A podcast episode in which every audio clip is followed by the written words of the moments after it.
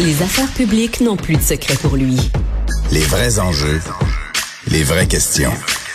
Alexandre Dubé.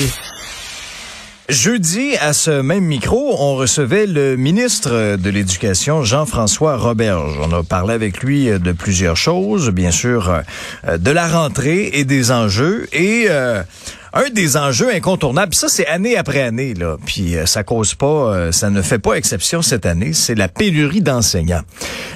J'ai demandé directement au ministre, il en manque combien? Et du tac au tac, il me répond 700. Est-ce que c'est réellement 700? Dans le journal ce matin, le son de cloche qu'on a du terrain, il est différent. Il en manquerait 1400. Donc ça, c'est deux fois plus que ce que disait le ministre de l'Éducation, Jean-François Roberge. Nicolas Prévost est président de la Fédération québécoise des directions d'établissements d'enseignement. Bonjour, Monsieur Prévost. Bonjour, Monsieur Dubé. Ben, dites-moi, bon, euh, Monsieur Prévost, le ministre nous disait hier 700. Est-ce que, est-ce que le chiffre de 1400 est plus réaliste de ce que vous entendez, de ce que vous constatez sur le terrain. Oui, c'est effectivement le chiffre euh, qu'on a présentement sur le terrain là, qui nous est euh, transmis par les différents centres de services à travers le Québec. Euh, quand M. Robert a parlé effectivement de, de 700, c'est euh, une réalité. Là. On parle de 700 postes temps plein présentement euh, où il n'y a personne.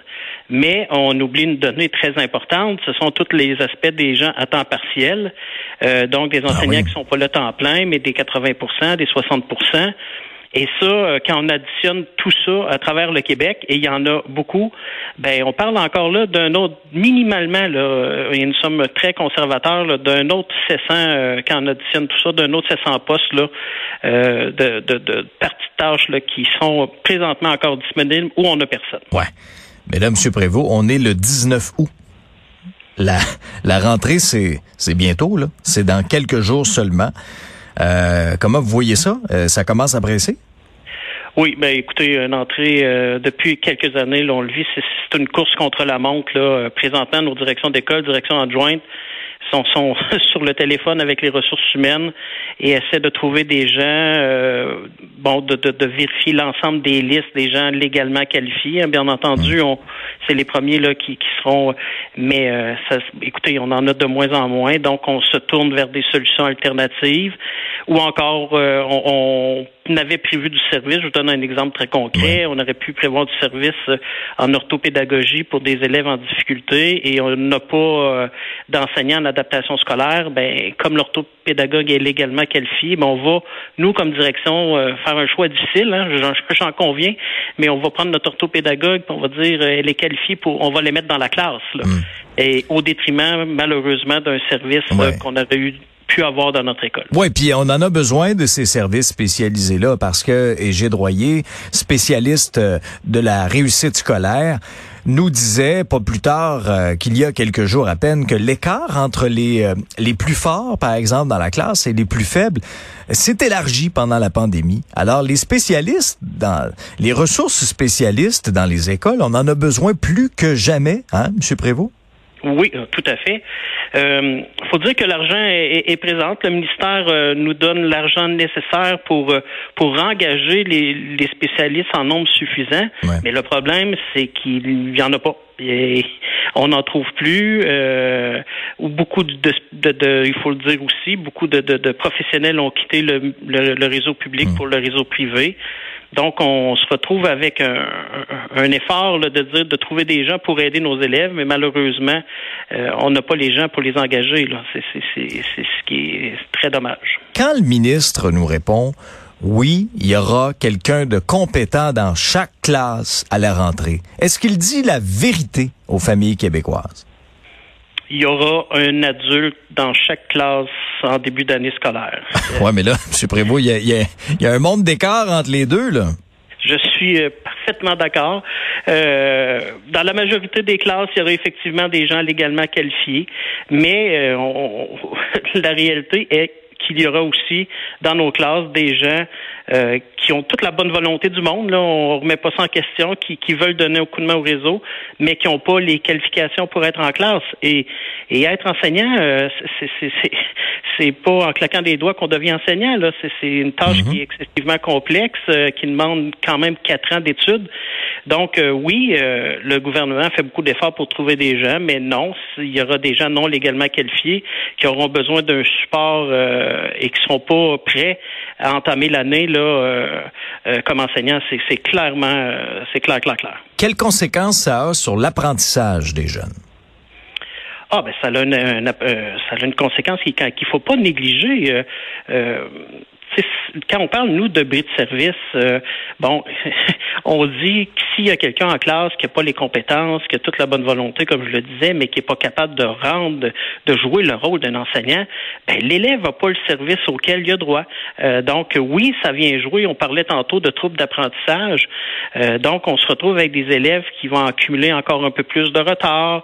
Ça va demander encore plus de supervision des autres enseignants autour et de la direction d'école. les enseignants ont déjà une tâche euh, très bien rempli. Là, c'est pas parce qu'ils veulent pas aider les gens euh, dans la classe d'à côté, mais encore faut-il qu'ils aient le temps et les ressources pour le faire. Est-ce qu'il y a des régions qui sont plus touchées que d'autres?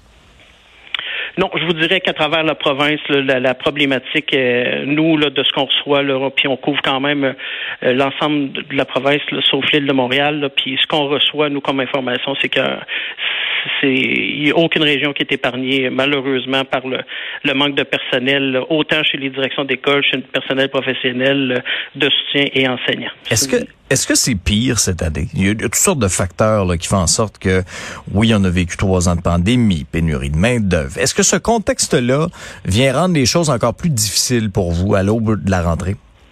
Écoutez, il n'y a pas une si grosse différence que ça avec l'an dernier, mais il y a une différence. Euh, il y a une légère différence. Donc, la problématique s'accroît euh, à travers le temps. Donc, nous, là, si je fais le retour sur les trois, quatre dernières années, mhm. et à chaque année, là, il y a eu une augmentation. Là, on avait plus de personnel à, chercher là, pour euh, être dans nos classes à travers le Québec. Donc, c'est une tendance qui, qui malheureusement euh, se poursuit malgré plusieurs initiatives de trouver des gens là, pour venir donner un coup de main.